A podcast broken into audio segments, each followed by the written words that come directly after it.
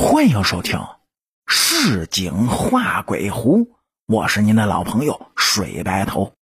我的好友雪玲怀孕七个多月了，作为新手准妈妈的她呢，每天都满怀期待的守望着新生命的诞生。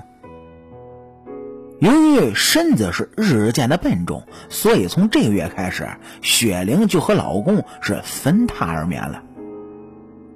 哎，您各位。生过宝宝的朋友都知道，孕妇经常会起夜的。话说这一天，雪玲一觉醒来，就发现天色已然微明了。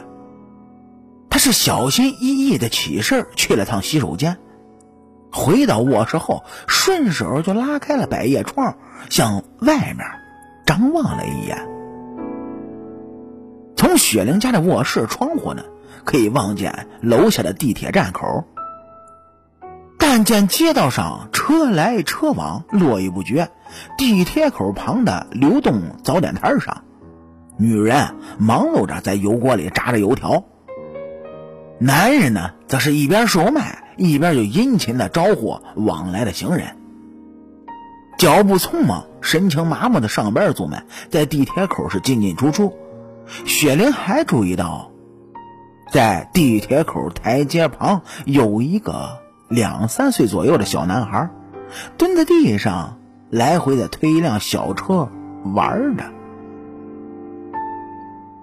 半明半暗中呢，雪玲看到一切就仿佛电影默片般的无声行进。看着看着，一阵突如其来的困意就擒住了雪玲，她打了个哈欠。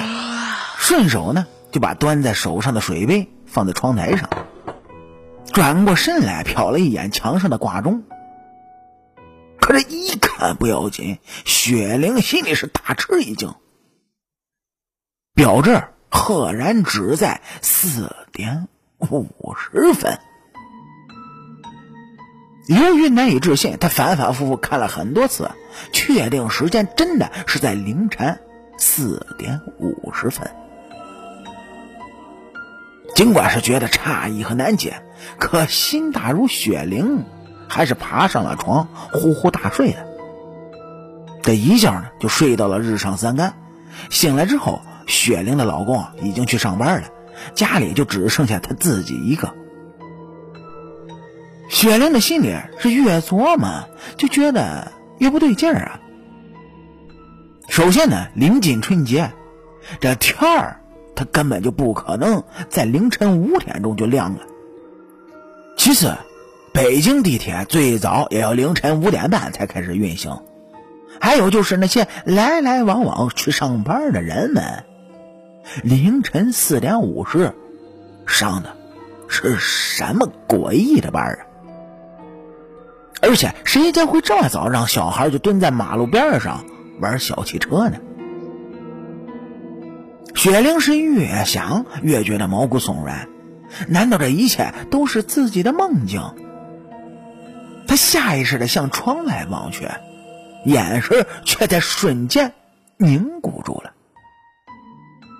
昨天临睡前，她顺手放在那里的水杯还犹自搁在窗台上，那这就证明她昨天确实起夜后端着水杯看了会儿外面，所见的这一切。它并不是梦，那么这一切又该如何的解释呢？有人说呢，怀孕时候的女子是很容易通灵走阴的。难不成雪玲是看到另一个世界的景象？我倒是更倾向于认为，他无意间的穿越了时间的纬度，看到了另一个时间。空间的街景。